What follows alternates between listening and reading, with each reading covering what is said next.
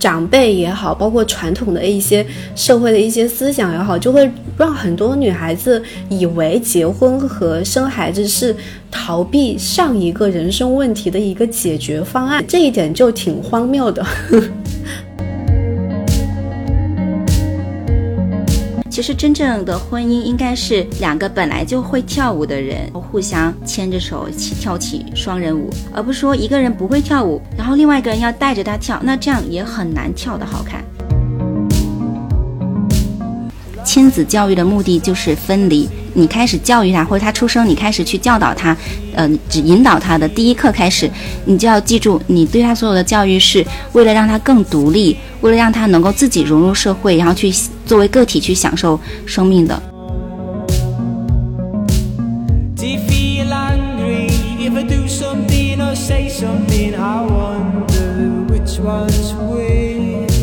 你好，欢迎收听逆行人生。这是一档由内容创作者林安独立发起的访谈聊天类节目。我会在这里定期访谈拥有独特生活方式的人生逆行者们，分享他们在主流之外的另一种人生选择。我相信这个世界上没有绝对的真理可言，除了跟随人群往前走，我们还有别的方向可选。每一期节目的文字稿我会更新在个人微信公众号林安的会客厅上，欢迎订阅。我还会定期更新与自由职业、远程办公、轻创业和人物访谈有关的一切。和我一起做有趣又好玩的人生逆行者吧！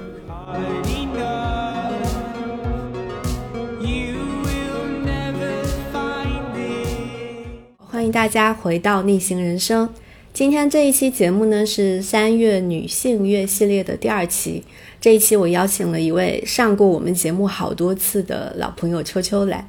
然后我们想一起聊一聊已婚职业女性的职业发展。我们两个有一个很大的不同的状态，是秋秋现在已婚已育，但是我还是未婚单身。而且我们两个其实还有一点很相同，是我们两个。都是在创业，其实，在外界看来都是很事业型的女性。这个主题其实跟我们这个月在全国六座城市要办的那个沙龙“新自由女性职业不设限”是很相关的。因为我们三月十九号在成都有一场活动，讨它的主题就是探讨未婚和已婚女性的职业发展。啊，但是这个月的活动因为全国疫情的蔓延啊，很多城市都取消了。广州场秋秋也是我们的嘉宾之一啊，但是广州场也延期到了四月份。大家如果感兴趣的话，可以关注后面的我们这个活动的一些动态，可以在自由会客厅的官方公众号上面回复“女性”，可以看到我们这场活动的信息。嗯，但是目前嗯大部分的活动是在四月可能会延期举行的状态。那如果大家关感兴趣的话，可以持续的关注。好，那回到我们今天的这个播客的主题，我们今天想探讨就是三十岁的已婚未婚的自由女性的职业发展会有什么不同？那秋秋就是已婚女性的代表，三十岁已婚女性的代表，我就是三十岁未婚女性的代表。那我们会聊一聊我们各自的婚恋观，包括在职业发展过程当中可能会遇到哪些问题，以及说我们现在的这样的一种状态吧。那欢迎秋秋，Hello，大家好。呃，之前有听到秋秋，你就有说说你其实恋爱这一块是从来没有过空窗期的，然后我就很震惊，我又很好奇，我就想知道你 二十多岁的时候，那个时候你是呃什么样的一种恋爱状态，以及说将来对婚姻的期待是什么样的？不知道跟你现在已经进入婚姻之后。会有什么变化吗？对婚姻的看法之类的？对我没有空窗过，基本上可能就初中呃有有那种 puppy love，就是没有牵手没有什么的。但到高中我就有很稳定的恋情，一直到大学，然后然后后面谈了几年之后，后面就嗯嗯就就分手了嘛。然后又很快就 又有新的恋情，嗯，所以我其实经历了好几段恋情，但一直都很很很长，然后也很稳定。当你问我二十多岁的时候，当时怎么看婚姻的这个问题，我突然发现我好传统啊，我好像没有想过，就没有想过说，呃，我要不要结婚，就是非常顺理成章的。而且我结婚年龄很早，我二十多岁就结婚了，二十五周岁吧就结婚了。我还记得我结婚之后跟一个同行朋友，他很震惊，他说你结婚了，我说是啊，他说你这么年轻就结婚了，然后我才想啊，我是不是太顺理成章的？就 完全没多想就进入婚姻了。二十五岁确实很早诶，二十五岁的话应该是属于大学毕业没有几年，如果读了硕士的话，可能还是刚刚硕士毕业没多久的年纪吧。对，不过我的挣扎是在去领结婚那个登记证的时候，嗯嗯，然后我突然意识到啊，我要结婚了。那一天早上我有点好像没没缓过神来，没想清楚，有一点。有一点不太确定，但是毕竟都约好了，就犹犹豫豫的结了。毕竟都约好了，但是那就那一天，就那一天登记那一天，我好像有思考过这个问题，然后之后跟之前都没有思考过。嗯，所以你从小到大接受到就是对爱情婚姻的那种印象，就是觉得结婚这件事情的印象是来自哪里呢？是来自父母呢，还是说是一些？影视作品啊，或者说一些书啊什么之类的，我觉得有三个部分对我的婚恋观影响很大。第一个就是我爸妈，其实我小的时候，我很大的痛苦来自于我觉得我爸妈关系很不好，呃，而且我我爸是常年在外地嘛，然后我妈在家带我们，每一次我爸回来，他们就会吵架，所以可能我其实我早年对婚姻啊关系的看法，包括爱，其实是嗯很很含蓄的。很不确定的，包括我，我妈会经常跟我在我面前说：“哎，你爸在外面又没赚到钱，又没有怎么样，就会说很多我爸的坏话。”所以，我爸每次回来，我有很多场景啊，比如说我爸要回来要走的时候，我就会在门角偷偷的看着他送别，但我不敢去向他表表表达。呃，爸爸，你要走了，我会想你什么？我从来不敢说这些话，所以我小的时候对爱啊关系是有点矛盾的，就在父母对我的认知和我自己感受到了一些爱中间，不太会去表达，也觉得很很奇怪。我印象很深的一个事情是，我在我爸妈的房间里看到一个避孕套，我当时我想啊，没有什么感觉，没有什么爱的一对夫妻也有性生活吗？我不记得 多少岁的时候啊，还是什么时候？我记得应该是初中吧，初中、高中吧，可能，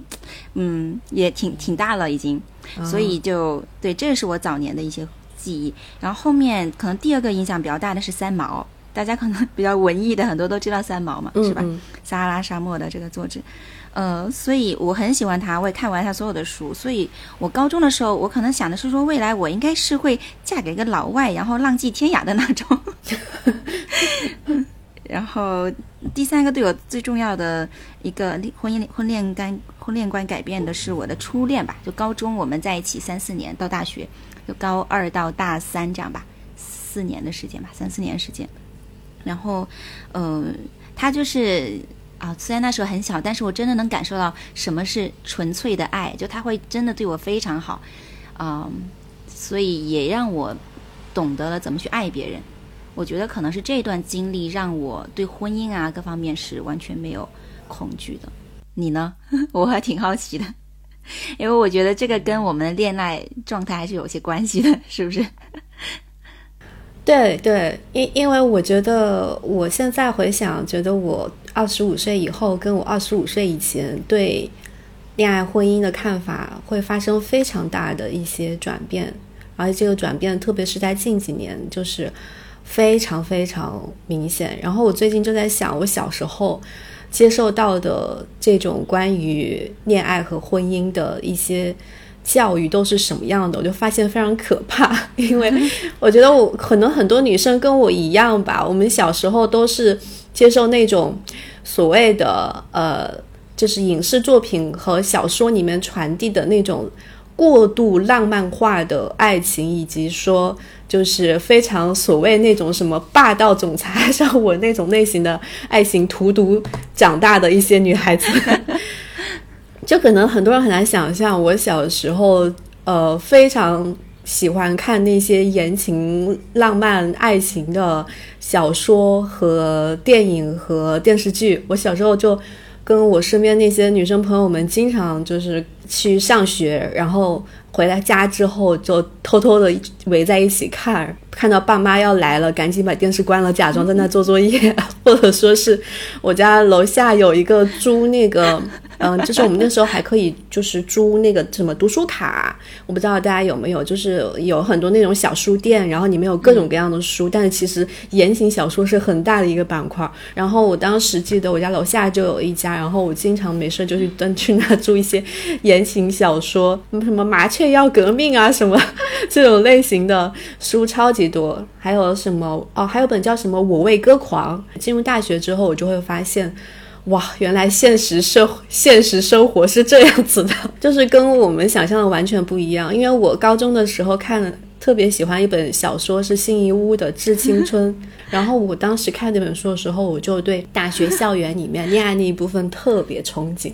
我觉得哇，我觉得感觉进入大学就是进入一个新世界，会有很多各种各样，就是你可以认识很多你高中的时候认识不到的一些呃人。友谊也好，爱情也好，就是你都会更自由，有更自由选择的一些机会，不用再去每天都呃因为学业的关系，要考试的压力的关系而没有办法去发展你想发展的恋爱啊。然后那个时候就会有很多这方面的幻想，但进入大学之后又啊崩塌了，然后就会有一轮很大的打击，我会有一种从。那种很高的地方一下子跌下来，跌到人间的那种感觉，就是落差太大，让你很长一段时间没有办法接受这个现实。这个对我影响还蛮大的，嗯。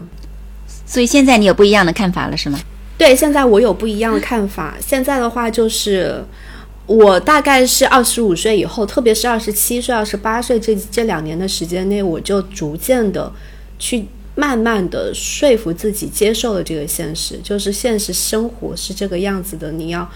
你要看清楚和接受它。就是过去的那些，嗯，影视作品也好，然后文学作品也好，包括后来我也看很多，就是。啊，质量更高一些的影视作品嘛，也爱情片之类的，他们里面也会有非常多就是浪漫爱呀这方面的一些描写嘛。但是呢，嗯，它依然是跟你的现实生活有脱节的。所有的那些影视作品和文学作品，他们虽然说是建立在现实的基础之上去进行美化的，但是它依旧是一种美化。很多人之所以把爱情，描写的那么的浪漫，那么的美好，那么的持久，呃，在一定程度上是因为很多人，可能包括那个创作者他自己在现实生活中都没有机会去遇到这样的感情，所以他会创作进自己的文学的作品和影视作品结构当中，所以我后来是深刻的认识到这一点。然后我就觉得，嗯，还是要接受现实的。而且我这段时间再重新去回心、重新回顾看以前小时候看的那些，呃，所谓的电视剧吧，就比如说像什么，以有有一段时间台湾的那些偶像剧不是特别火嘛？从《流星花园》开始嘛，然后小学的时候，《恶作剧之吻》对，《恶作剧之吻》《流星花园》，然后。小学的时候都特别痴迷那些，然后我现在再重新回去看，我都觉得什么呀？就是 这都是什么鬼？就 就是那些男的真的性格都太差了吧，动不动就那样甩脸，你是谁呀？就是会有这种感觉，就是特别是现在，嗯，有一些接受一些女性主义思想了之后，你再去看那些男性角色，就是言情。小说、言情故事、偶像剧这种男性角色，你都会觉得天哪，全身都是槽点，没有办法接受。对，是的，所以就是好像就是对于婚姻或者是亲密关系会分成两派，就嗯，有一派就有一个问题啊，大家回这两派人回答是不一样的，就是说呃，你相不相信这个世界上有一个灵魂伴侣是为你而存在的？就有一些人是相信的，就有点像命运宿命论的，就是说肯定世界上有这么一个人，然后我想去找到这个人，然后我可能在恋爱过程当中，我们会我会持续去去探问自己，说，哎，那是这个人吗？他是那个我终生的相守的人吗？然后另一类是说，他可能不相信有这样一个人单独为你而存在，但他更相信就是在成长和经营当中去构建一种关系，对。可能你现在也是从第一种转变成了第二种，对，对我我现在某种程度上来说，可能没有那么的去相信真的会有一个灵魂伴侣了吧？对，曾经有一段时间是很相信的，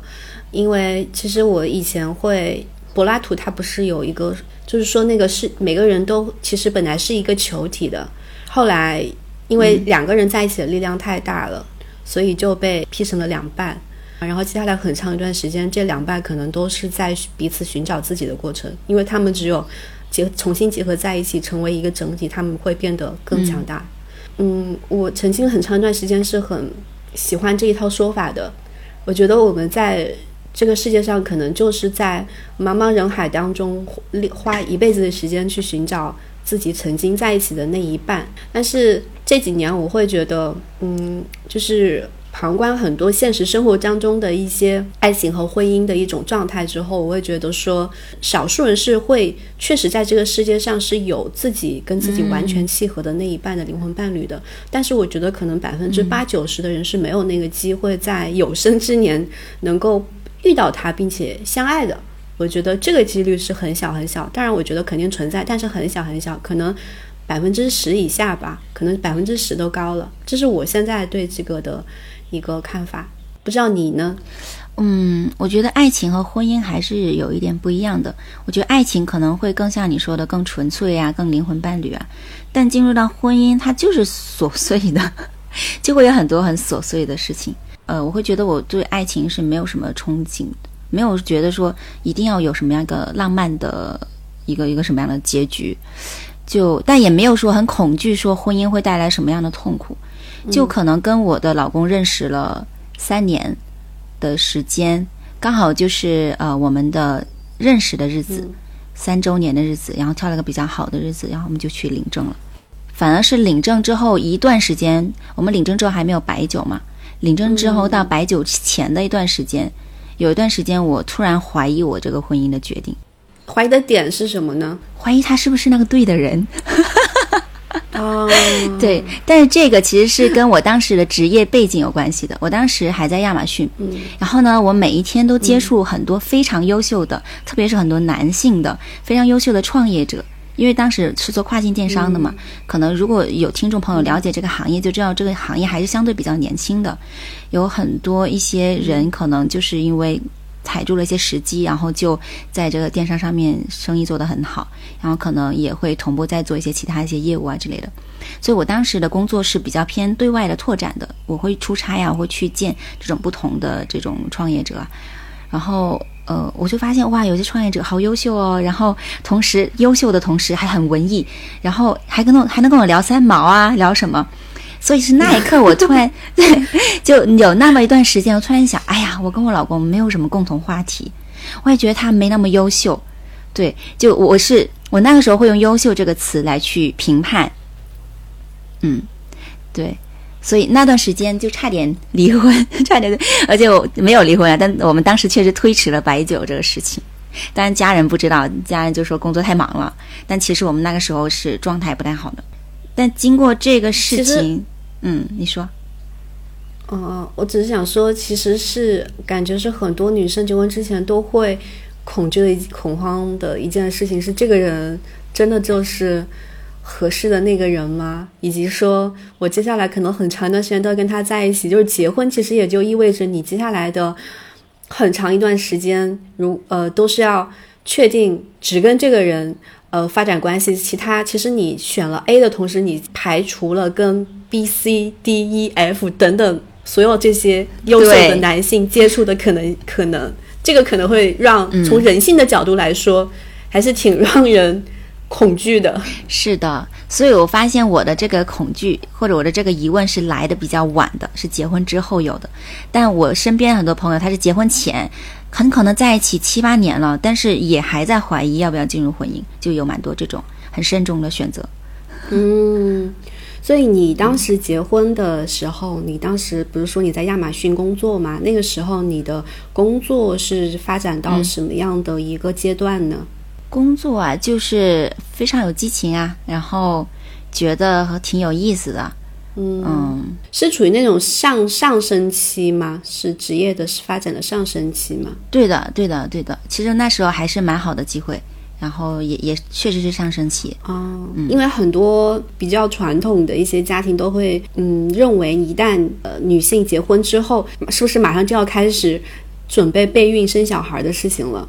然后，但是呢，作为一些很多公司企业方来看，他们又很担心这个女性结婚之后过不了一两年就要开始怀孕了，然后就要开始休那个产假了。所以当时你有被就是外界这样去呃期待吗？或者说会有这方面担忧吗？有没有跟你的另一半、你的老公讨论过，说大概结婚之后几年之内才会生小孩，或者说嗯没完全没有考虑过这方面的事情呢？嗯，肯定会考虑，但是我们都那时候不着急，就我们当时都没有把这个生孩子的事情提上议程。而且我觉得这里有个很大的区别，就是很多人的婚姻，有些人觉得婚姻结婚之后没什么改变，是吧？跟两个人一样。但对于有些人来说，结婚之后就完全，呃，进入了一个新的生活状态。我觉得这个差别很多在于我们双方的父母对我们的这种，呃，跟我们的关系以及对我们的一些要求。像我我们家，我们家跟他们家其实都是那种比较和善，也比较简单的，也不会对我们有太多的一些要求。我们也没有住在一起，也没有发生太多这种关系。但我知道有一些，就可能嫁过去就直接住到人家家里了，是吧？然后即使你没有孩子，但是嗯，婆婆公公就每天都看着你啊，或者是说，哎呀，看你的消费啊、买东西啊、饮食啊各个方面都开始产生很多的摩擦。嗯，我就没有，所以那个时候。哎，老实说，我真的考虑的很少，我也没有考虑过当时结婚会对呃升职有影响。确实，当时也没有太大影响。暂时，其实很多人就是心虚的点是在于他自己就担心嘛。哎呀，我感觉我要生孩子了，我我的职业上升怎么办？但我是没有的，我我依然在工作上非常的拼命。我觉得这个大家是能看出来的，而且在外企可能还不太一样，外企相对对这一块会相对轻松一点。嗯，包括我当时有一个。同事也是生完职，呃，刚生完孩子，刚休完产假回来，然后工作也做蛮好的，他也升职了。就这种在一般企业可能还比较少，就不会在你刚生完孩子回来升你职的。但我们以前公司是有这样的案例的，而且整个亚马逊当时我们所在部门都是女性领导者偏多，所以我觉得这个可能互相也比较理解吧。哦，那你们公司还挺特殊的，你们公司是女性领导者偏多的话，那那这可能这方面的压力就会小很多。那你真正的结婚了之后，你会发现这个婚姻和恋爱之间的那种状态有什么非常大的不同吗？会，就是恋爱的话，你不会想那么多。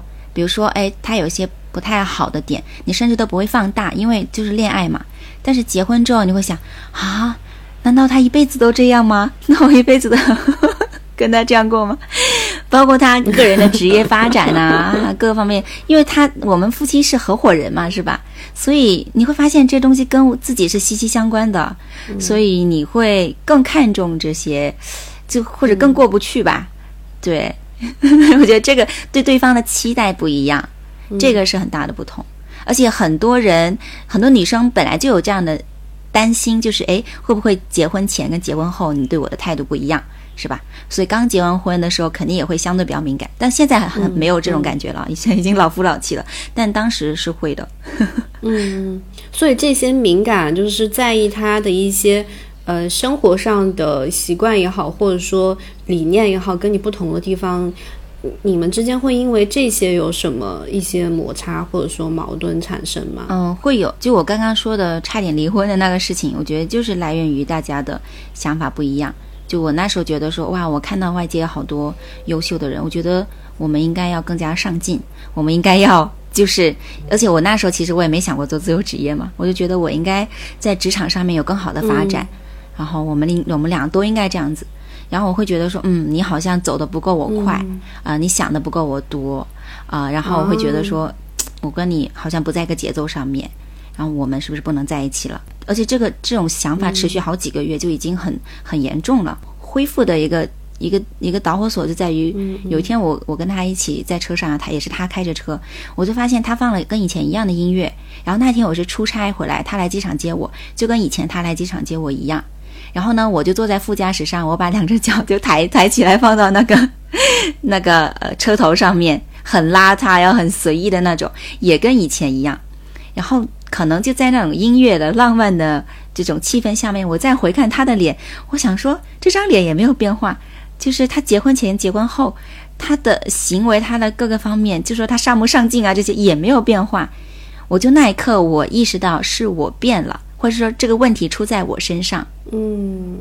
嗯，所以我觉得也是那一刻，我改变了观念，是说我不应该是去改变他，或者是我不应该是说去看他是不是我这个对的人，而是我要去看在我们两个怎么共同经营好这段关系。所以我觉得是那一刻我有了改变，我把对自己强加的对自己的期望，比如要完美啊，要优秀，强加在他身上。嗯所以当后面我意识到了这一点之后，我不强加这些期望在他身上之后，慢慢我也不把这些期望强加在自己身上。所以我觉得那是我个人成长的一个起点。哇哦，那其实你刚刚说的这种，让我能联想到，其实我身边的看到的哈，很多伴侣关系里面，其实两方的一个生活状态，以及说对事业也好，对生活理念的这种看法不一样之后，其实往往矛盾都是在这些时刻产生的。呃，大部分情况来看，就我身边很多。伴侣的情况是，女生都是非常上进的，不光是自己上进，她还要求自己的另一半也跟她一样上进。但是男生大部分是更希望能够保持现状，就是维持那个自己当下比较舒适的状态，就是上进心相对来说没有女生那么强。我我身边看到的案例是这样哈，好多都是这样。然后呢，很多未婚的单身的女女生朋友们，她们在说。要找另一半，然后说你对另一半的期待是什么样的？很多人都会提到一点说，要有上进心。然后我曾经听到很多男生朋友们就在那吐槽这件事情说，女生们老是找对象的时候说，呃，希望另一半要上进心。这个上进心到底是要上进到哪一步才叫上进呢？对，其实这背后我觉得有很多很多东西可以挖掘。很多时候我们要求对方上进，其实，呃，一方面是我们对自己的期望，是吧？但另外一方面，其实也是对自己无能的一种。就是怎么说呢？就不希望自己那么强大，那么累。我希望对方上进、强大一点，然后会给我一种安全感。上进，它好像是个过程嘛。就即使说，哎，你最终没有那个结果，比如说特别有钱或怎么样，哎，好像你上进的这个过程也会让我觉得我嫁给你是有期望、有 有有有前景的，有什么的。所以我觉得这个这一个点背后是反映了我们自己内心对自己啊、对人生啊很多的一些期望在里面。嗯嗯但我觉得这个突破点是在什么呢？嗯，有个心理学家说，其实百分之七十的婚姻离婚是没有必要离的，因为他们在一起是有原因的。其实拯救我们婚姻的也是这一个点。就我发现我为什么想跟他在一起，那你不上进，你不要跟他在一起了，你找一个优秀的、上进的什么就好了，是吧？但我后面发现，其实，嗯、就是因为他的那种对生活的热爱，以及能够享受当下的那种生活乐趣，以及他总是能够安抚我这一颗焦躁、想要上进，但是总是会觉得很、很、很不满足的这颗心。嗯所以我觉得最初他吸引我的是这些，而且跟他在一起很舒服的、很享受的也是这些。所以我发现这个是我们很互补的地方，就他带给我的滋养。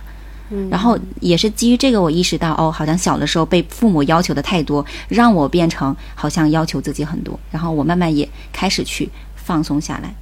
所以我觉得很多女性朋友，如果跟我们有 跟我有一样的困扰过，可能可以回去想一下这个点，就当初是什么吸引了你们在一起？嗯，我觉得你算是自我自我调节的还是挺好的，因为你有一些学心理学的一些背景嘛，然后你你能嗯就很多时候从心理学的层面去考虑这些问题。那我可能比如说我们有一些女性朋友们没有这方面的一些经验，就很容易不不断的去陷入这个情绪里面，然后放大这些。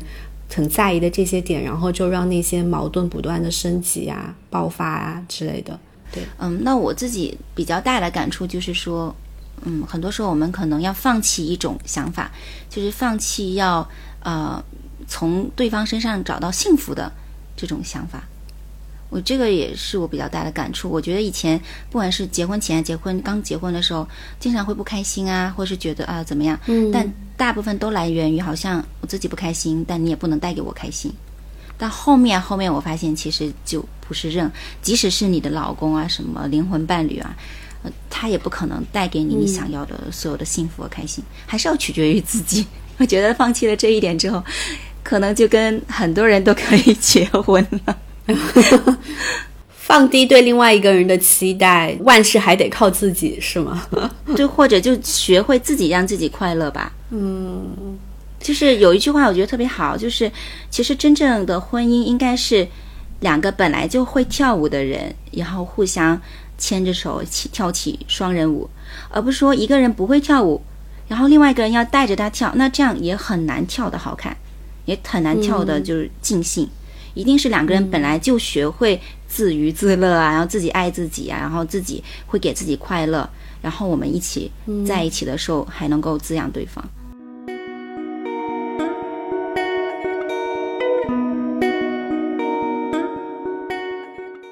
那那你呃，现在就是已经是有宝宝了嘛？然后跟当时呃刚刚结婚之后，仅仅只是说两个人之间的一些。呃，矛盾那个阶段应该有所不同了。至少我听我身边的很多女性朋友跟我说，其实结婚跟不结婚差别不大，真正差别大的是生孩子跟没有生孩子之间的差别。对的，太大了。而且很多夫妻关系也是在生完孩子之后出现矛盾的嘛。嗯，所以我我我觉得，哎，这个真的每一个生过孩子或见过别人带孩子的都知道，这个差别实在是太大。嗯嗯，我自己也是觉得差别很大。不过比较好的一点是，我们在生孩子之前，我们共同养了一只狗，我觉得这个也是挺好的一个方式。就如果你还不太确定你们提前的对，不太确定确定你们俩能不能共同抚养一个孩子，你们可以共共同抚养一个宠物，特别是狗，猫还不用遛嘛，狗啊要遛啊要干嘛的，嗯，对，精力会更多一点。所以所以经过这个磨合，我觉得生孩子还相对夫妻关系这一边没没那么问没那么多问题，更多的是自己的工作。呃，还有时间，还有心理上、情绪上的一些调节。我记得你怀孕的那个时期，应该也是你职业转型的一个时期，就是你的工作上也没有很稳定，而且你已经从之前的公司离职了，再找这个探索下一个职业做什么的那个阶段，就是很意外的一个状态之下怀孕了。所以当时那种状态是不是？会更加的显得有一些手足无措呢。是啊，非常手足无措。就其实理论上这两个东西同时进行就是不太合理的。所以你看，虽然老话大家就说的我们会觉得比较俗啊，说你要稳定一点是吧？生孩子，你事业有一定的基础再生孩子。嗯，以前我听这种话，我会在想说，好像绑架了我。就是包括以前。基本上所有人都说你不要离职啦，你就先生完孩子，稳定一点之后，你再去看其他的方向嘛，都是这样说的。但是当时我想说，我我还还没有生孩子呢，我还不想生孩子，我就要就要绑，就是我就要因为未来要生孩子，我就一定要在这份工作上嘛。我会觉得这样子对我是一种绑架，我也很难把自己摁在一个职位上面。如果我觉得很难受的话。嗯，但是当我生完孩子之后，我又真切的感受到这句话背后，其实真的是 老人言为你好，因为生孩子它带给你整个生活、工作是很大的不一样，而且要占用你非常大的精力，包括你如何学习做妈妈也是很多功课。但是你工作上你有没有？你说没有经济保障，而且你工作本来又要很多的学习跟投入，前期。就会让你这两个部分的拉扯，就是加强了。所以你当时得知自己怀孕的那一刻，是不是还是有一点点担心的？就不知道有没有考虑过说，那我接下来该怎么办？然后这个孩子是不是 要生下来？有过这种担心吗？嗯，说实话，倒没有考虑过不生，因为我们其实也。这个我觉得是能是，就很多女性朋友可能也都有感受过。真的，你要生个孩子，他也是天时地利人和的，就才能怀上孕的。所以我们其实也一段时间没有避孕了。所以对于有这个有孩子，有一部分也是惊喜的，就至少证明我是能生的。我跟你说，到时候你们也会有这样想法，特别是可能有几个月没 没有怀上，就觉得啊，难道我有问题吗？我身边有很多这样的朋友，哎，这又是另外一种烦恼了啊。女性的烦恼是很多的，嗯，但是我我真的那一刻就瞬间我就有个转变，工作态度的转变，就是以前觉得，哎呀，工作先探索着，我当时也没有完全确定说我一定要转型去做这个事情，那就先摸索着。如果说呃觉得还不太成熟，我就回企业去工作嘛。我当时觉得回企业还是有很多机会的。嗯，但是当你生了孩子那怀孕了那一刻，你就知道，哎呀，你你要生孩子，你不可能回公司上班嘛。也我们这里也没有开放到说接受孕妇去加薪公司的很少，是吧？所以这相当于是。敲了一个钟，就说：“好，你现在以前的路走不了了，你只能往前走了。你只能够先把现在这些这些还没成型的小事儿，能不能把它搞大一点，变成能够真的去，呃，至少在你未来两年怀怀孕生孩子，生完孩子可能一年，是吧？这两年时间能够呃养活自己，然后还能够就是有一些成果。所以我瞬间我就开始想要稳定了，就突然间那种很想要探索很多可能性。”而且是那种没有负担的探索，那种状态就没有了。突然间，我觉得很沉重。哎呀，我真的是要转型了，也没有其他路了。至少这两年我就要这样干了。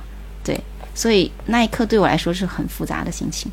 所以我记得那个时候你还怀着孕的时候，你就自己呃飞到美国斯坦福大学那边去学他们的人生设计课嘛。那个时候。在外人看来，可能你觉得你很疯狂，就天啊，你大着肚子还要坐那么长时间的飞机去那边去上课，就当时做这个决定又是出于什么样的一种考虑呢？嗯嗯，其实我不仅去美国，还去了几次北京，就当时我们也在上中科院心理所的课嘛，然后还有一些合作的机会录课啊之类的，也有去北京，嗯，所以坐了好多好多次飞机。嗯，当时其实去美国主要是因为我还没怀孕的时候我就订了机票了，然后我我是那种可能比较喜欢抓住机会的人，但是当时也非常担心，因为那时候才几周嘛，六七周就最不稳定的时候，而且也没有经验，很战战兢兢的。我也在想，妈呀，要是我是就是坐上一趟飞机就把孩子给留没了，该怎么办呢？就也会很担心，想很多东西。嗯，但当时就做了一个，当时我就问我老公，他就说。你想去那就去吧，就注意一下自己就好了。所以，我我当时本来是想要去啊什么旧金山呐，呃洛杉矶啊，可能不同的地方。后面就只是在一个地方待着，只要我飞机来回就注意一点就好了。所以，其实也是做了一个比较客观的一个评估吧，就不会是因为很多人是一种担心嘛。这个里就谈到，就欧美跟亚洲人的这种怀孕啊、生生孩子这些观念是不太一样的嘛。我们这边会非常注重这个安全啊、健康，有时候可能会过度的。所以我其实是去查了很多资料，发现其实没那么严重啦，啊，也也是可以，只要保养好，包括自己前期本来各方面激素啊什么的是比较正常的，没有太大的，没有没有没有必要有太大的担心。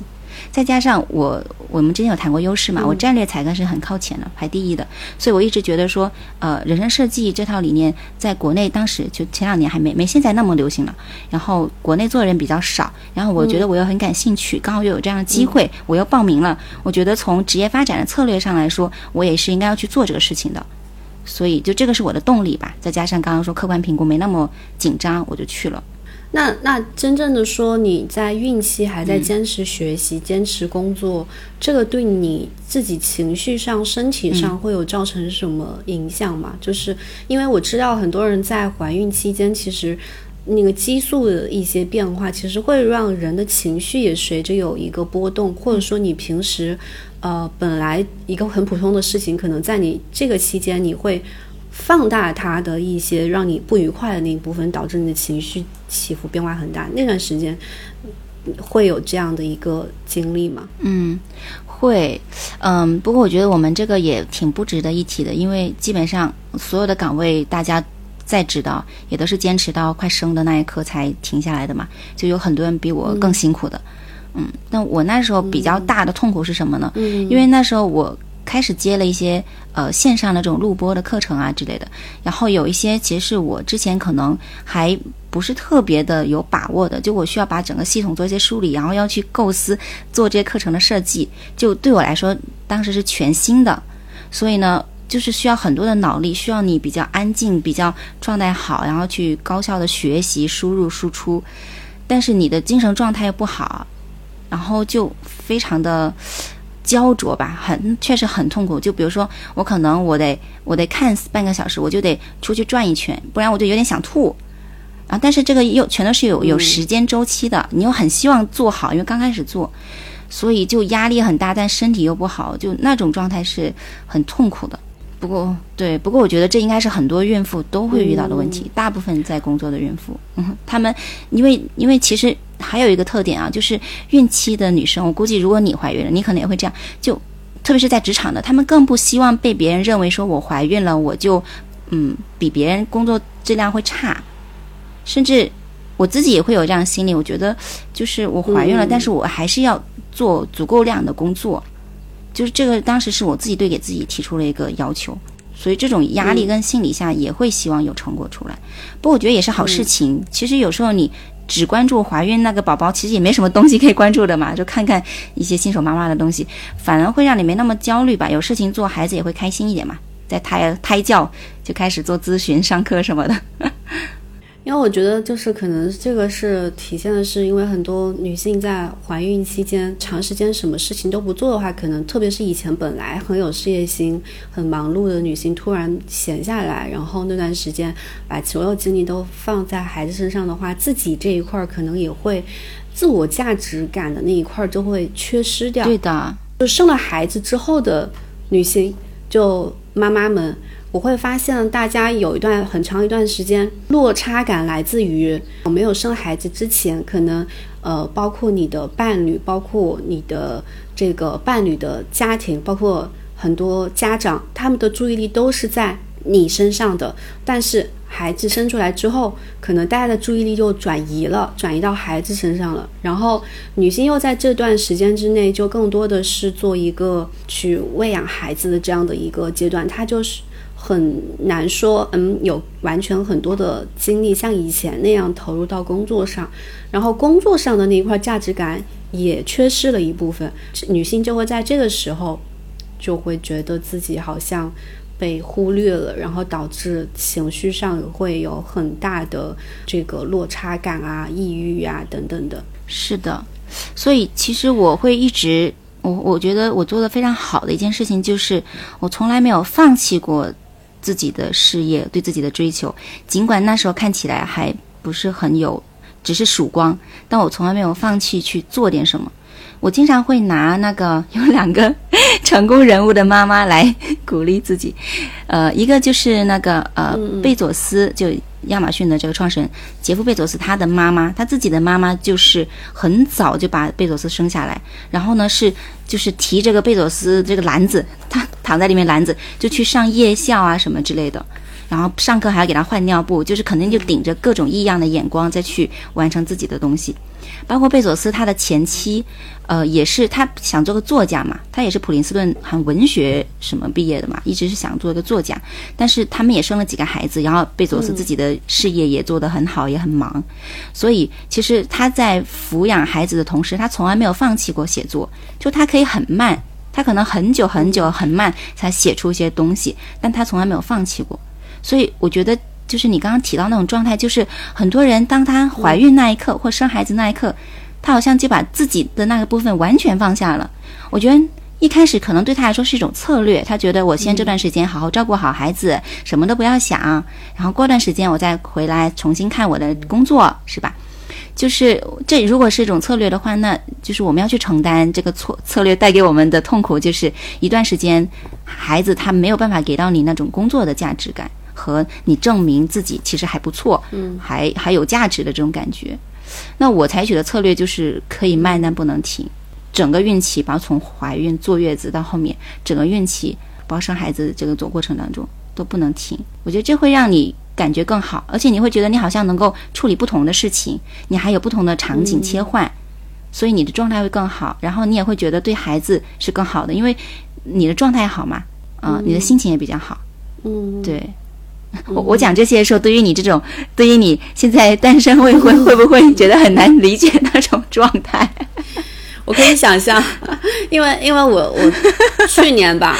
我去年就接触了好多全职妈妈，然后我会发现他们有一个共性，就是长时间的在家庭里面过长时间之后，会让他整个人变得极其的不自信。他们其实，在生孩子之前，都是职场上有很好的一些。履历背景和工作背景的，就是以前在职场上也是一个很能干的人的，但是不知道为什么，就是我感受到他们一旦进入了呃婚姻、生了孩子之后，特别是生了孩子，在家里面带了几年孩子之后，他们再去接触一些呃人群的时候，会展现出来一种，就是能感受到那种骨子里面的，觉得自己好像。这几年什么都没干，都不知道自己除了带孩子还能干什么。嗯，然后自己是不是还有这种职场上的一些呃社会价值？就是你你能很明显的感觉到这一点，这个是让我印象非常深刻的啊。特别是那种呃生完孩子之后就再也没有出来工作过的女性，是的，你你能很明显的感觉到，就是他们整个人感觉那个光芒都有一点消失了的那种感觉。然后我就觉得，我就觉得。呃，好可惜啊！我觉得为什么会这样？就觉得你你并不差呀，你自己是有很大的价值的。我当时也跟有些朋友聊过，就是对，嗯，就大概也能想象到原因是什么。因为一个人确实，你长期在现在家庭里面不去接触一些外界社会上的事情，以及说呃不去做一些呃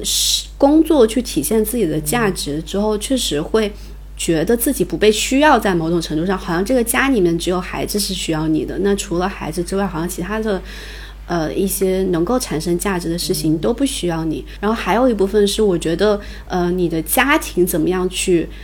看待你，以及说在这样一个特殊时期怎么关照你。影响很大，这家庭既包括你的另一半、你的老公，呃，去是不是能够理解你，是不是能够给到足够多的一些支持，然后还有就是以及说，呃，那个公公婆婆还有自己的父母怎么样去，呃，对待你，这个也很重要。因为我知道有一些女性之所以很抑郁啊，呃，很多时候是因为。自己家里面的一些家人都不理解自己的那种状态，或者加重他们那段时间的那种自我价值的丧失感和呃抑郁情绪的加重。嗯，是的。嗯，这个我真的是很有体会。包括前阵子有个朋友也是说，他一直在家带孩子带二宝，然后呢，他其实偷偷的有在去帮朋友做以前他熟悉的工作，就相当于是公益吧，啊，就或者很少的钱帮他兼职做一做。他的目的就只有一个，就是全职妈妈嘛，想要呃同时延续一下自己的工作的经验啊、能力啊、对外界的链接。但就这样一个这么好的事情，她不敢告诉她的老公。她就担心她老公会说：“哎呀，你看又去搞这些事情，又不赚钱啊什么。”就确实是你说的，就家庭对她的支持是很重要的。嗯，我觉得除了刚刚说就是全职妈妈期间没有成果来去证明自己以及家庭的支持外，还有一点就是主流的价值观、主流的声音好像也会有一种啊，你是全职妈妈呀。包括可能我不知道大家如如果有已婚的听众朋友有没有这样的感受？我一开始发朋友圈的时候，我有点。避免去发呃跟孩子的或者是做饭的之类的，因为好像会，我当时其实因为这也是我对自己一个觉察，就是因为以前我还没有生孩子的时候啊，我会想，哎呀，这些人怎么天天发自己的孩子啊，就没有个自己的生活吗？没有自己的工作吗？其实我是带着批判在里面的，我会觉得嗯，好无趣哦，好，就生活就这样。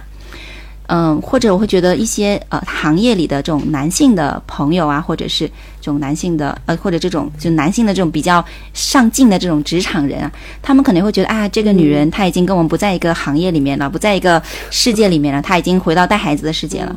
所以我有很长一段时间，我可能是想说，我可能也不要去发太多这些东西。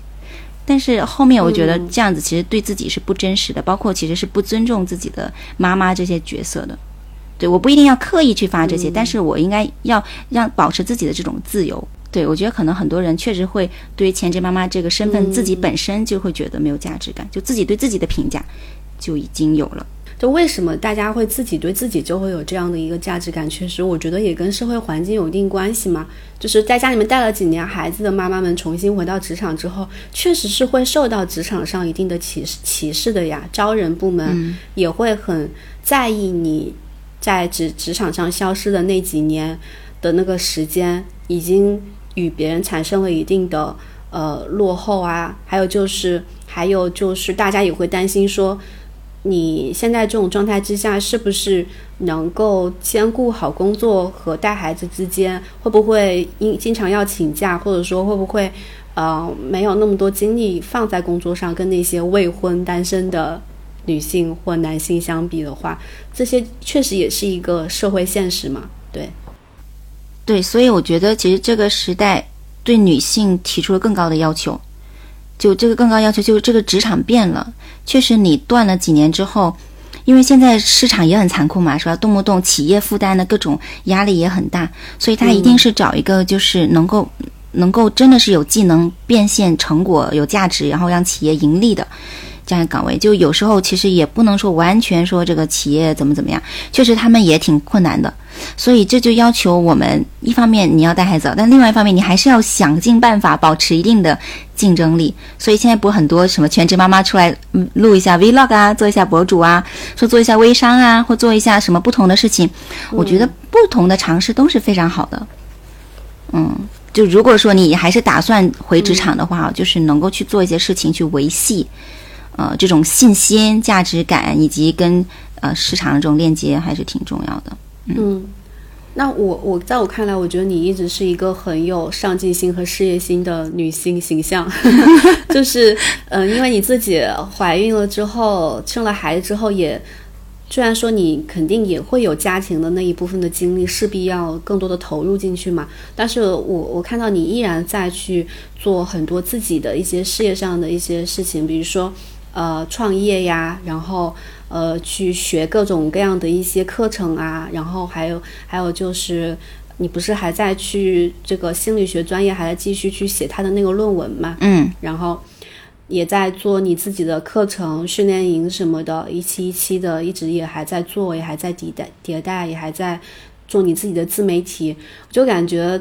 嗯，我真的好不容易呀！我觉得，因为我自己也是一个。呃，创业的阶段嘛，但是你看，可能外界看我也觉得我每天特别忙碌，有很多做不完的事情。但是我是一个单身的身份呀，我所有的时间精力我都放在我工作上都没有关系。但是我没有办法想象说，如果我现在我就不说结婚生小孩了，就仅仅说我现在如果是一个恋爱的阶段状态，我有时候都会想说。哎呀天哪！如果我现在谈了一一谈了一段恋爱，是不是我现在很多事情我就得延后，就就是做的会更慢了？嗯，我有时候会真的会担心这方面的，有有这方面的担心而不敢进开始一段亲密关系，因为我觉得我可能如果进入一段亲密关系之后，我可能会有一点点可能哈，我不确定可能会有机会会恋爱脑，就是。就是可能会这个恋爱可能会影响我的工作，所以我就在想象说，哇，那如果我现在结婚了，生了孩子，比如说宝宝这边生病了，是吧？然后或者说，哎，家里面有又闹了什么矛盾，需要你去调和一下，我觉得我这个精力真的是分配不过来，所以我很佩服你们，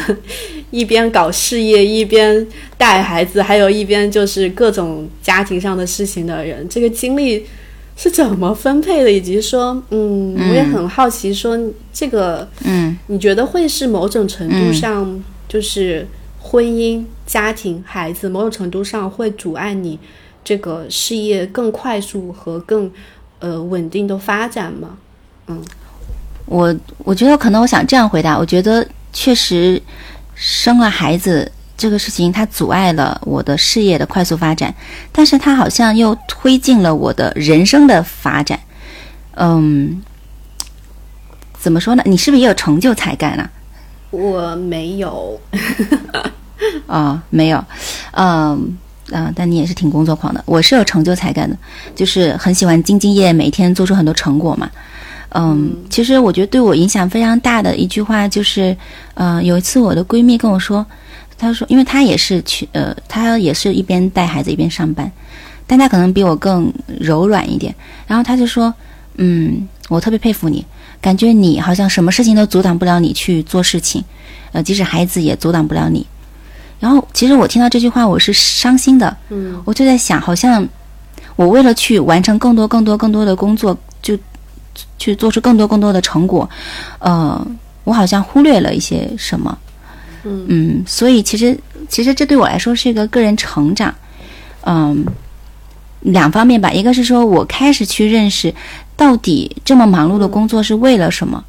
然后以及我最想要的生活状态是什么样子的？是工作上有非常多的成果，还是说一种嗯呃和谐的就很很幸福的家庭，再加上有一些有意义的事情在进行？其实我很明显是后者的，我所有的生涯幻游里面都是，呃，其实我幻游里面都有两个孩子，给孩子做早餐呐、做烘焙、做做烘焙啊、做面包，然后呢送他们去上学之后，我就去开始我一天的工作，我有个自己的工作室啊，什么什么之类的啊，所以我我就会回想，其实对我来说，家庭也是很重要的一个部分，就是家庭，包括你陪投入在家庭的时间，也是是一种享受，所以就回到比如说。你如果恋爱会不会影响你的工作？肯定是会的。但是恋爱，然后在这个世界上能够跟一些人有这么亲密的关系，共同去经历一些东西，然后去享受恋爱的那种 恋爱脑的甜蜜，是吧？我觉得这些是不是也是人生本来的目的呢？就是这个，其实是我。其实是生完孩子，现在都快两岁了，我才慢慢反思。我发现，可能我孕期以及生孩子第一年，我太怕我的工作被落下了，我太怕我怀孕孩子会阻碍我的事业，反而我就更超前的说，我一定要好好去做这个工作。但我现在再回想，可能对于我来说，工作就这这段经历，包括这么拼命，是很很好的事情，给了我打下一些基础。但，嗯，其实生命很长，这些部分也是我们很享受的。如果它是你人生当中你愿景里面非常重要的一部分，那其实我现在也是在做我要做的事情，它没有阻碍我，嗯，反而它我就在去实现我想要的。但如果你的人生愿景里面就没有什么这种家庭啊、孩子这些东西，你就是希望一个人去成就很多东西，或者是活出那种自由啊，呃，很丰富的体验啊，那就朝着那个发展。但至少我看到我的愿景跟这个它是协同的，所以这个就让我放松了很多。然后第二点就是，呃，婚姻会不会孩子会不会阻碍事业发展，也看你的目标管理跟精力管理。如果你就生完孩子之后，因为时间有限，他会逼着你去思考，到底你要走哪条路，到底什么是更有效的路径，以及到底哪些事情你该做，哪些事情你不做，就是这这种让我更清晰、更呃聚焦，然后更有效的去管理精力时间。嗯，提升这些这些能力，这个是我很大的一个感受，而且我觉得这样子我反而更轻松了。我觉得可能没生孩子，我可能今天还得倒腾一下什么大学生的什么生涯，明天我搞倒腾一下那个，因为你有很多资源嘛，就时间就是资源，你有那么多资源，你就可以随便投入到不同的地方，你不会去想说你一定要聚焦在某一个点上面，把这个点要打破，就不会想太多策略性的东西。嗯，但是就是因为你时间有限，你又想去完成这些事情，它反而逼着你朝着。逼问你自己什么是最重要，然后怎么做才是最高效的？嗯，我反而觉得通过这个部分让我是有学习的。然后第三个就是亲密关系也会增强，因为我们俩要共同带一个孩子，比如说呃，我家宝宝最晚哈五到六点他就一定要回来了，然后晚上我有时候我们不是要上互动课啊之类的嘛，所以我跟我的先生是要很好的互动配合的。然后在这过程当中，我们就会去交流他工作的想法，我工作的想法，以及我们共同未来的愿景是什么。我们比如说未来希望孩子长大一点，我们寒暑假我们的工作可以实现我们寒暑假的时候有异地的这种旅行办公啊啊之类的，就是好像让我们两个更团结，能够呃朝着一个目标去探讨。就是所以我会说，生孩子婚姻它阻碍了我事业本身的发展，但它推动我人生。个人成长啊，对目标的探索，还有亲密关系这部分的成长。嗯嗯，对我我觉得你刚刚说那一点还是挺对，就是这个问题的答案取决于你人生对这些事情的排序是什么样的，以及说你是如何看待呃婚姻和事业在你人生的这个整个人生维度当中的一个重要程度。而且我感觉。听你描述的话，我觉得你你现在这种状态能维持的很好，也有很大一部分原因是你的另一半还是你们两个人是在共同的去解决这个问题，而不是说直接把这个孩子的问题抛给你一个人去处理，而是你们各自都有在这个这个过程当中去承担自己应该承担的那一部分，然后共同去找一些更好的解决方案，然后共同让这个家庭对和。婚姻能够更持久、更健康的发展下去，我觉得这个也很关键。嗯，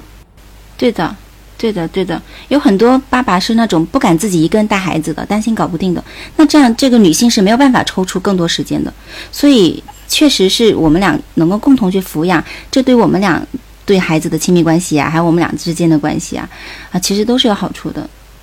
嗯，所以觉得女生还是要有一定的策略的。不能说啊，我来带孩子，然后就啊好全情投入，什么都自己操心，然后对方好像就他想操心，他都不知道从哪开始，然后慢慢他就觉得啊，他好像没有这些责任，或者说他也不知道从哪开始，你就把自己搞得更忙，就这也是挺多女生的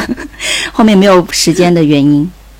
嗯，我会发现我身边有一些结了婚的女性朋友们，他们会抱怨说，抱怨自己的另一半是猪队友，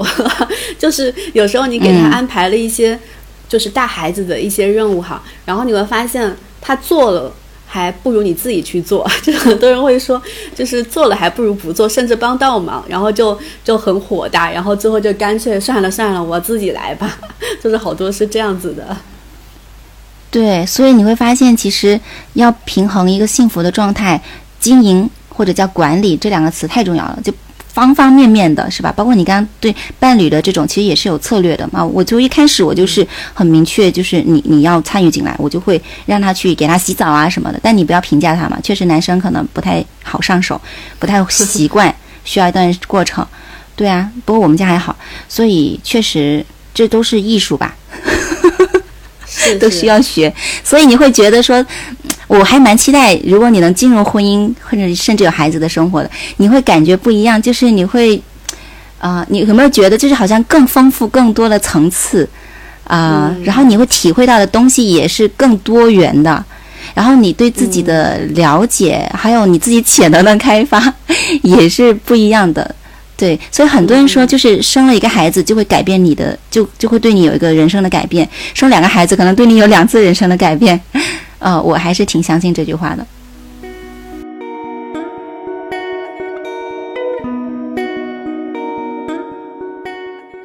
其实你刚刚说我是没有那个成就才干，呃，我们这里可能也要跟一些第一次听这个播客的朋友稍微科普一下，我们一直在提的才干是什么。就要不秋秋，你可以稍微科普一下，我再继续。我怕有些人就听得一头懵。嗯，好呀，啊，我因为我是盖勒普优势教练嘛，然后我跟林安合作的课程也是跟优势相关的，所以我们有这个共同的语言。然后盖勒普优势呢是一套啊优势测评，然后它大概的理论就是说，通过去啊捕捉我们自然而然反复出现的最常见的、最习惯的这种行为模式、感受模式、思考模式。把这称为才干啊，把这才干挖掘出来，然后基于这些你最熟悉的方式去发展自己，然后就会更容易成就你的优势。对，大概是这样子。嗯，所以成就是我其中一个靠前的、经常使用的才干。嗯，对。然后我的话就是成就才干，我我印象中不是在我排名比较靠前的才干里面的。嗯，但是我对外展现的形象可能一直都是一个很。忙碌，然后好像挺有事业心的，挺工作狂的这样的一个形象。然后这个事情其实我在去年很长一段时间也很困扰我，因为我其实对自己的认知是一直觉得我在很长的一段时间里是把亲密关系、把嗯就是爱情这一部分看得非常重的，一一在我人生当中看得非常重的，就会导致说。嗯，我前面讲的为什么我会对这种现实和呃影视作品当中的那一种关于爱情的浪漫想象的这种落差感，会给我非常大的冲击，就是大到我可能没有办法去接受和进入到一段现实当中的亲密关系当中，也是因为我把这个东西看得太重了，然后就导致我会呃没有办法接受它不完美啊，就这个是我。嗯，应该是前几年吧意识到的。然后，当我意识到这一点之后，我就会发现，首先我很需要它；第二是我又没有办法接受现实之当中的这种呃亲密关系的大部分的这种状态。然后我又要去填补我这一块没有办法满足我的部分，所以我就找工作来填补了。所以这个是我对自己的一个洞察。然后我会发现，其实我并不是说真的那么。呃，喜欢当一个工作狂，其实你就是我当初，比如说我当初从职场出来选择做自由职业，其实就是因为我想有自己的时间，我不希望我的所有的时间都是工作，我需要有生活，才会去选择迈出这一步。但是这几年我会发现自己很多时候，我觉得也许它也是一种一种逃避吧。当你发现你的生活当中那一块就是缺失的，而且现在的一个社会的环境之下，可能我也意识到，可能短期之内我很难去进入一段亲密关系，那我就。只能拿工作去填补那一块的一个缺失，我觉得我是这样一种状态，嗯，对。然后，嗯嗯，这几年又接触了很多，身边确实有太多已经结婚生育的女性朋友们，听过他们太多 不太好的一些一些经历的分享了，就会就会让我也在某种程度上挺，嗯。恐惧婚姻这件事情本身的，然后最近也读了很多跟女性主义相关的书，那我会发现，婚姻制度它本质上来说确实是挺反人性的一种制度。然后马克思不是说那个呃，婚姻制就是私私有制的一种嘛？然后。其实就是把一个人合理化的给私有制，给让私有制变得合理化了。婚姻这一块儿，我我还是很憧憬爱情，但是我确实会很恐惧婚姻。就是现在，我我觉得我包括很多我身边不能进入就是婚姻的单身的女性朋友们，都会有类似的一些困扰。嗯嗯，我特别想表达一点，就是说，有时候可能我们现在啊，把婚姻想成了那种传统的一种工作。像传统的组织工作也是那种，好像就你就要在这里到下班是吧？然后干着无聊的工作怎么样？好像有时候我们现在对婚姻会不会也有这种，呃，一个僵化的一个行为？其实婚姻是不是也可以去创造不一样的生活方式？就基于你跟你的另一半有共同的认识，就像一个小团队一样啊，你们去共同创造你们理想的婚姻方式是什么样子的？你们可以不结呃不不生孩子，或者说我们要呃晚一点生孩子，或者说呃要怎么样？就是其实自主权还是在你这里的。很多时候我们好像觉得结婚了啊就就一定要怎么怎么样了，其实没有啦，结婚了你你还是至少有一大半自主权。然后实在过不下去了，这不离婚也很正常嘛。所以。所以我觉得，倒倒不一定要去用一个框框或者特别契约的那个部分去框住自己，更多的是你想有一个人可以滋养你，共同的去呃分担你的不安全感，然后分担生活上很多的痛苦，然后一起去经历新的生命的诞生，然后抚养他长大。呃，其实也有很多积极的一面，比如我跟我先生每一天，真的是每一天起来都会说，哎，我们家女儿怎么这么可爱？即使她发烧、脸红就很丑啊，但是我们也会觉得啊，她真的是世界上最可爱的孩子。所以就会一起去经历很多，包括我们俩创业都工作不稳定，收入不稳定，其实没有以前那么多那么稳定的收入，没有以前那么哎随便旅游啊，或者是什么下馆子啊，但就共同经历，你会觉得也是一种。挺美好的东西，所以嗯，我记得以前有一个说法，就是说每个人呢，他呃就像一个桌子，它有四个角一样，我们也要找到四个团体，让我们有归属感。呃，因为呃，自主、胜任跟归属是人的三大基本需求嘛，归属也是很大一部分需求。所以，比如说你刚刚呃说，我我选择投入到工作，你看你在工作中可以我们一起录播课呀，然后可以去采访不同的人呐，然后可以可能就在社群里面等等，其实你也在工作里面找到了一种归属感，去替代呃弥补。关系亲密关系没有给到你的归属感，所以我觉得这也是也是一种策略，或也是一种本能。我觉得这样也蛮好的。只要有四个团体，可能对于有些人来说是朋友啊，呃，可能是一个工作上的一个兴趣小组啊，再加家庭啊，再加原生家庭啊，但也有可能是不同的组合嘛。所以，如果你能找到你的四个四个团体，那就也挺好的，就不一定非得进入到这一部分。但我个人的感受是，如果你进入到亲密关系以及这种亲子关系，这又是另外一番新的天地。就人生来这一遭，体验一下这种不同的体验，对我来说，我觉得是非常宝贵的。而且过程中，我对自己呀，对我的原生家庭啊，对很多东西，我有了新的理解。我觉得是自己，其实这个最受益的是自己。嗯。我是不是太积极了？跟你的朋友相比，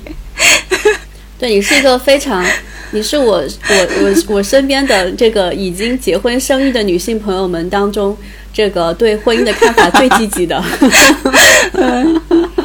而 而且状态也是最好的。挺好的，让我多吸收一些正正向的案例的那个能量。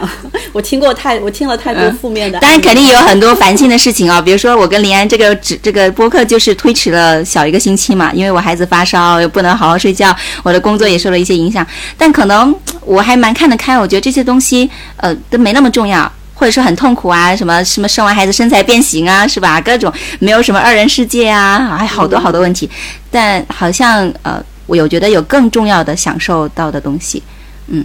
所以我觉得可能用“值得”吧这个词来形容会更好一点。嗯嗯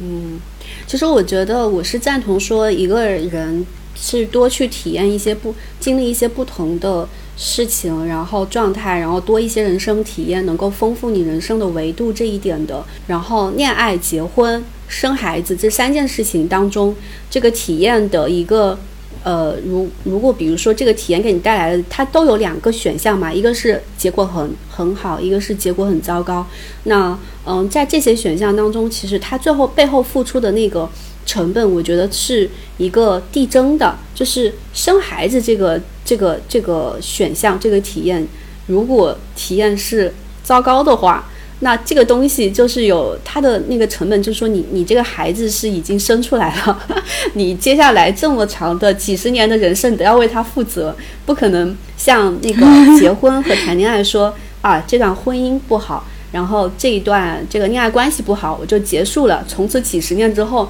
这个人就从我的人生当中直接清除出去了，我可以不用再去跟他有什么呃来往，但是孩子这一块是不一样的，所以可能。呃，很多女性就会在生孩子这个这个关卡的时候，就会特别特别的慎重和犹豫啊，因为它确实就是你带了一个新的生命来到这个世界上，你的这个责任感以及说，嗯，这个呃，这个这个你跟这个新的这个生命之间的那个链接感，就是是会维持很长一段时间的，对对。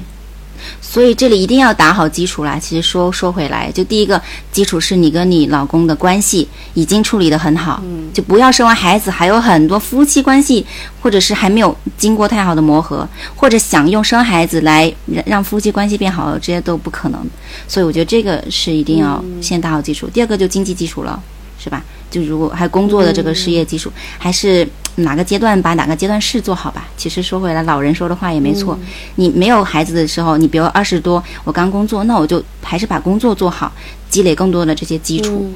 啊，然后你到你有孩子的时候，你才可以更全身心去做嘛。但我觉得这里还有一个点，就是虽然说我们要为新生命负责，但我一直坚信的就是，亲子教育的目的就是分离，就从他。你开始教育他，或者他出生，你开始去教导他，呃，只引导他的第一课开始，你就要记住，你对他所有的教育是为了让他更独立，为了让他能够自己融入社会，然后去作为个体去享受生命的。所以，如果你带着比较正向的、比较合理的这种教育目标的话，相反，你可能会更快的。就能够 不用对他全权负责。比如说，我家宝宝很小就很独立啊，他比较小，他也能自己去托班。就这些也是，当我们要做妈妈，我们就要去学习这些教育的理念、一些方法，怎么样让双方都更好。对，虽虽然他我们要对他负责，这是个很很艰巨的事情，嗯，但确实，其实这个过程在学习啊、磨合的过程，你自己也会有很多成长，而且他并不是时时刻刻都需要你负责了，嗯。还是有很多他也在滋养你的地方，他也在帮你带回一些好奇心啊什么的。是的，就是总结的话，就是其实你要自己真的很喜欢孩子，你也做好了这个生孩子的准备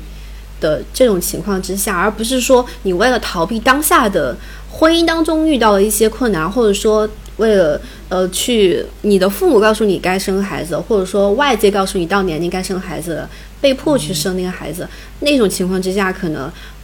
孩子生下来之后会遇到的各种矛盾会更多，因为我特别讨厌一种说法哈，我不知道你有没有听过，就是我感觉我成长的过程当中，包括嗯，应该很多女孩成长过程当中都会听到，就是说，当你在一些人生当中，或者说是婚姻当中遇到一些和爱情当中、恋爱当中遇到一些矛盾问题的时候，就是外界总有一种声音会跟你说，哎呀，你这个问题结个婚生个孩子就可以解决了。你这些问题生了孩子都都没事儿了，就是经常会有这种声音，然后我就觉得这真的是对很多女生的一种误导啊！怎么可能生了一个孩子就就能解决你之前遇到的另外一个问题呢？它只会让你之前的那些问题不仅解决不了，又给你带来一个新的问题。所以我觉得很多是根本无暇顾及那些问题。对对对，我都觉得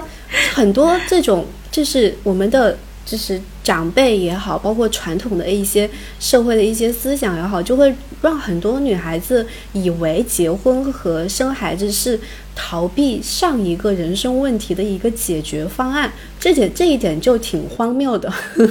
特别是工作跟婚姻吧，有时候就工作没什么太多起劲，可能啊那就结婚吧，是吧？可能就可以迈入到人生下一个阶段，但你的工作问题依然是没有解决。对对。包括你想要从事什么工作啊，是吧？你的方向啊、发展啊，这些是确实是没有办法通过婚姻来去解决的。对，所以你刚刚说那个自己先把底子打好，把自己底层的东西给稳稳固了，再去生孩子是比较明智的一个决定。嗯，那你现在就是以我我好奇你现在每天的一个时间安排是什么样的？就是你要。照顾家庭的这一边，有孩子这一边，然后你还要创业呀，搞自己的一些事情，还要学习，你的时间表是什么样的？其实我 也没有太复杂的时间表，嗯，但我觉得这个方法是可以借鉴的，就是呃，我会先用 OKR 去大概确定我，比如说这一年的目标是什么，然后我的关键结果是什么，然后把它拆分到每个季度。比如说，呃，Q 一这个季度我要完成哪几个结果？然后根据这个呢，我就会给自己定每月的目标嘛。啊，定了月的目标，就会呃 mark 到我的日历里面。比如说我这个这这这一周的两点到四点我要做什么，三点到五点我要做什么，我会写在日历上面。然后，但其实到这步还不够。我发现，因为全职呃就职职场妈妈的时间是很宝贵的，很可能比如说你这一个小时没什么状态，就什么都没出来，但是你四点五点你还要去接孩子呀。就你的事情就做不完了，所以我会发现，呃，写了日历之后啊，最好还可以用番茄钟，呃，类似的这些软件去管理自己每个时间段的产出和状态。对我，我现在就是大概有这样一个体系，也在摸索当中，但我觉得还挺有效的，就会让我觉得，呃，我每天做的事情跟我的目标是协同的，然后每个每一个小四十五分钟的这个番茄钟，它也是有一定的呃成果的。对，就这个是我觉得比较重要的一个逻辑吧。然后具体每天怎么安排，嗯，就根据我的目标。不过我最近，呃，会给自己设 deadline，比如说三月份还是要把论文的那个初稿，呃，综述初初稿写出来。所以我可能白天上午会更多一些时间做这个，然后下午就呃咨询啊，然后啊连对接一些企业的一些培训啊、试讲的一些安排，或者如果有企业培训，那就整天都是企企业培训了。嗯，大概我工作的时间就是从早上早上八点，呃之后一直到下午最晚六点，就要就要去接他了。因为一般他还小，不让不想让他晚托。如果不晚托的话，早就四点就可以接，四点到六点之间。对，嗯啊，如果晚上有特殊安排的话，就要跟另外一班协调。周末一般都是没有工作的。嗯，啊，所以你其实会呃。会空出严格的空出一些时间，是要给这个家庭孩子这一块的。对，我觉得我我这种可能还不算是特别创业的那种很艰苦的那种状态，因为很多人可能晚上啊周末，我以前基本上晚上周末都是安排事情的，包括一些咨询啊什么的也会安排在晚上周末，但可能也是最近我给自己做了一个调整吧，就也还是需要自己休息的时间，你会白天的状态更好嘛。包括周末，以前我每每个周末都在纠结，哎，要带孩子呢，跟孩子玩呢，还是应该多一点，哎，比如说发发内容啊，是吧？然后呃，做做自媒体啊，或者是做一些其他工作。我以前也会有这样的纠结，嗯，但现在就是我觉得不应该按我们的这种呃纠结来去看要不做还是不做，还是看你的目标，就你的结果需不需要你你多付出这样一个周末，还是不需要，就结果导向可能蛮好。会更好，这我也是受一个启发，就是前阵子好像有个小红书的那种聊天群吧，然后就，呃，我就问他说，哎，你每周更新几篇？他说主要看我这周能不能达到我的目标，比如说我这周能够达到五十个赞，那我就完成目标了，不管一篇还是两篇。那如果我做了三篇都达不到目标，我可能还要 再写一篇。这种结果思维也也挺好的，我在学习哈，还没有完全做得很好，但尝试用这样的方式去管理结果。毕竟创业他要的也是结果嘛，是吧？没有人在乎你的这个过程，嗯。嗯，那那听下来，其实你各方面平衡的还比较好。那如果现在让你给，比如说你的工作、家庭，还有婚姻。个人成长、娱乐打分，你你会怎么给他们打分呢？嗯，我我分最高的应该是家庭婚姻，我应该都会打八分吧，觉得都挺好的。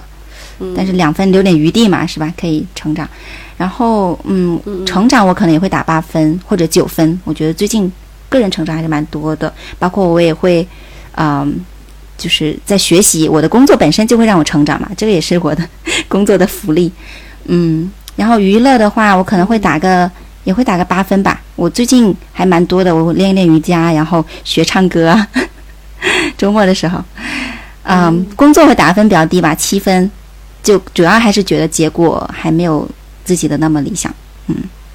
哇，你的分都好高啊，你都及格了，七分都是你的最低分了。那必须的呀，对呀、那你的这个状态确实挺好，你很平衡，而且你很平衡。嗯，我 我在上一期播客里面聊了，我这个分就是非常的偏科啊、严重的偏科。我我工作打的，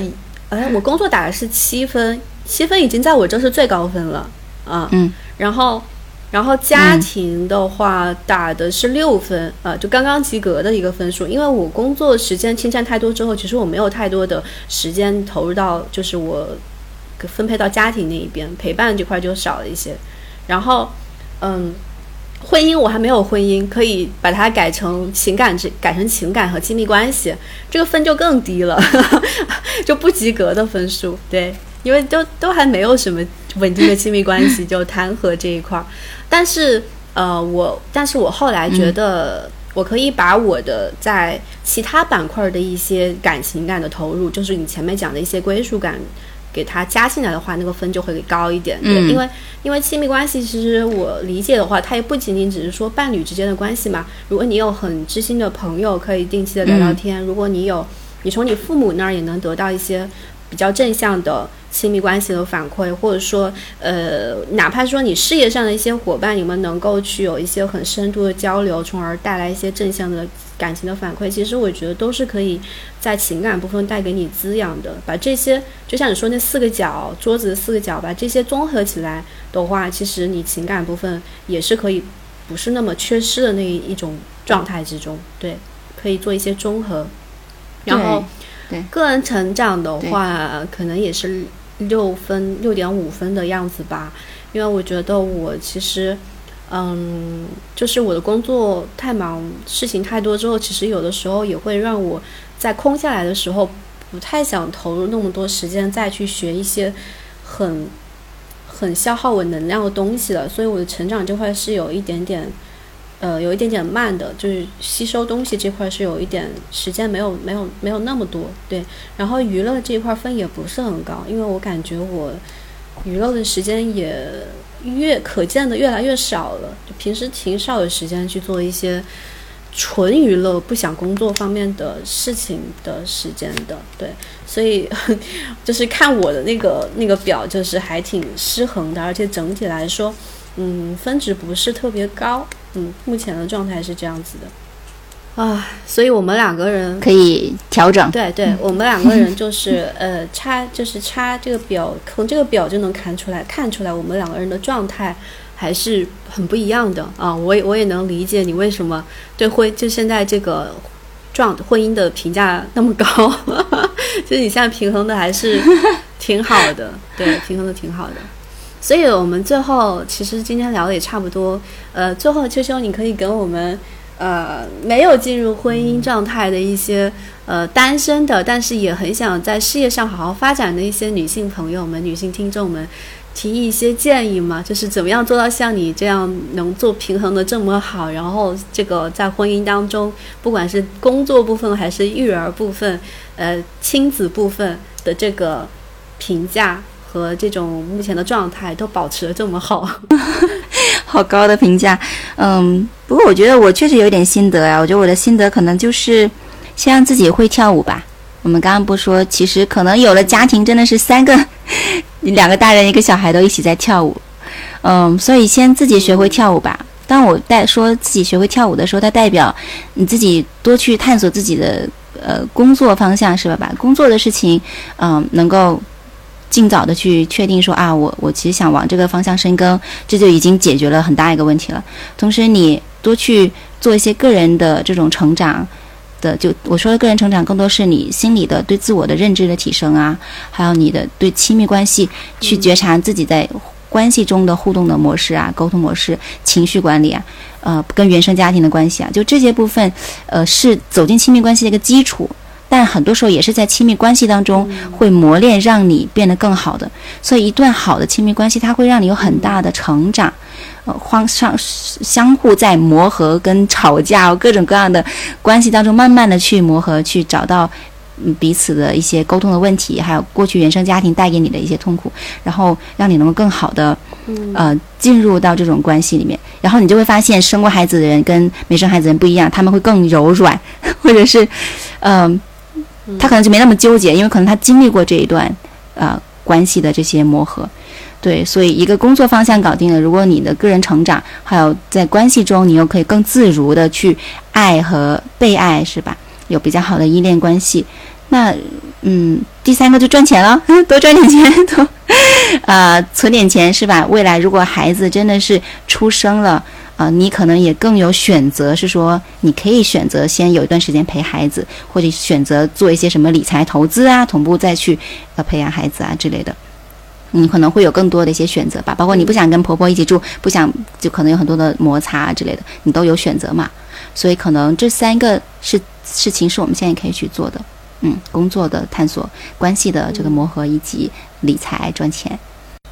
而且我们，你做完这三件事情之后，你自己就能跳舞跳得很好，你自己就能很开心。就是即使没有亲密关系和这个孩子这一部分，你也会觉得人生很完整嘛，很开心嘛，是吧？所以可能再进入婚姻，然后再进入孩子，有孩子就是添砖加瓦的那种幸福。但是我觉得这个是很理想的，可能很大程度上这三个的积累都是跟你的婚姻啊、结婚生孩子啊、个人一些磨难是。结合在一起过程当中拉拉扯扯慢慢成长的，但现在既然说建议嘛，那就有这样一个前提，那就还是可以多做这个基础。但如果不行，比如说你已经在婚姻中，在恋爱当中，或者是那就也没有关系啊，你依然可以朝着这方向走，就接纳当下是什么样子的，还有就享受吧，就人来这一次还是简单一点，享受每个阶段带给你的你所拥有的东西，嗯。我我最后也想从我的角度，虽然说我还没有进入什么婚姻，也没有进入一段稳定的亲密关系，但是呢，这几年我也会在这方面的一些思考啊，我很想给一些 年轻的二十岁，比如说二十多出头的一些女孩子们嘛，就是提供一些我的一些视角上心态转转变之后的一些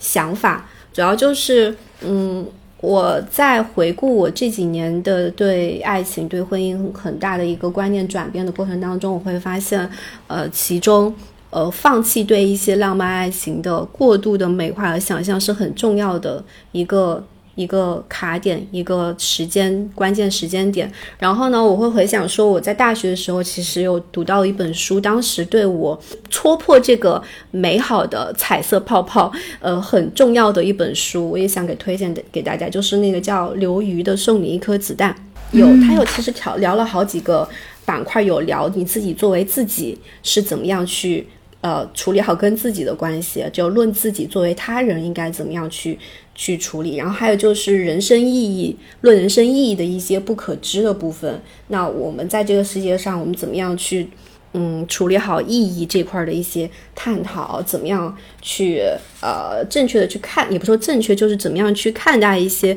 一些我们不可控的一些事情。然后其中还有很大的一个板块是论爱情之不可能。然后他这个里面，其实刘瑜写这本书的时候，他自己也是一个，她是一个女博士嘛。然后她呃这个社会地位啊，学术地位其实都还不错，都挺高的。但是她。没有进入，也是没有进入到一段稳定的亲密关系，也没有结婚的一个状态。写这本书的时候，然后她这本书里面其实就有非常多的部分，就描述了那些呃一个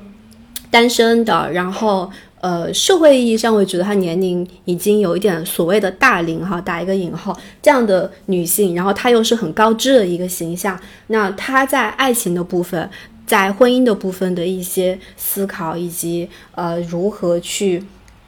看待这些目前就是目前单身以及说没有进入婚姻的这种状态之下产生的很多情绪上的一些困扰吧。然后我当时看这本书的时候，嗯，也是它当中有很多部分也是戳破了，就是我曾经作为小女生的时候对于爱情。呃，婚姻的那些很浪漫的那些虚幻的那些想象的那些泡沫，会更现实的去看待这个事情。就是真实世界的爱情和婚姻是这个样子的。你可以心怀美好，对爱情有很好的向往，但是不要过度的去美化它，然后把它强加在现实世界之上。其实两者之间是有差差别的。然后认清这个差别，依然热爱你所生活的这个世界。然后投入到你的现实社会世界当中，呃，这个是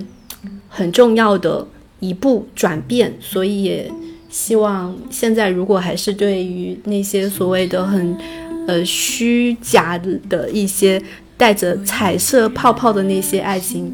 抱有美好幻想的女生朋友们，可以看一看这本书。那我们今天的播客到这里，这差不多这一期也结束了。哦，不管你现在是单身的，还是说已经结婚了，还已经生小孩了，就是关于我跟秋秋聊的这些话题，如果你们在哪些部分特别有共鸣，或者说想跟我们交流一下的，也可以在我们这一期节目的下方进行留言。那如果你对我们，呃，接下来已经延期的那个活动“新自由女性职业不设限”的这个沙龙活动，感兴趣的话，也可以在 show Note 里面看更多的信息。呃，现在大概率会延延期到四月份，会根据疫情的情况吧。如果四月份疫情有缓和的话，我们就嗯。这个顺利举办。那如果到时候疫情还是很严重的话，可能我们还会再次延期。嗯，那也欢迎大家感兴趣的话，可以在线下跟我们进行面对面的一些交流和探讨。我们下一期会呃有五位女性朋友，我邀请的五位女性朋友当当中包含我啊，给二十岁的自己写一封信。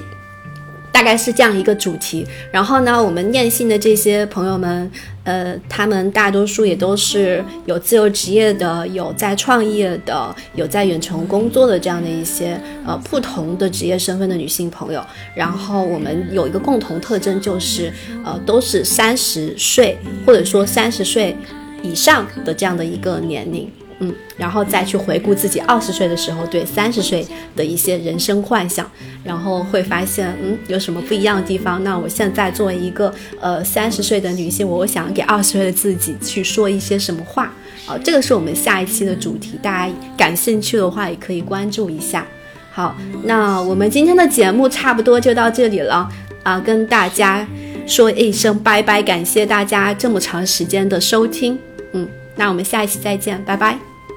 谢谢大家，拜拜。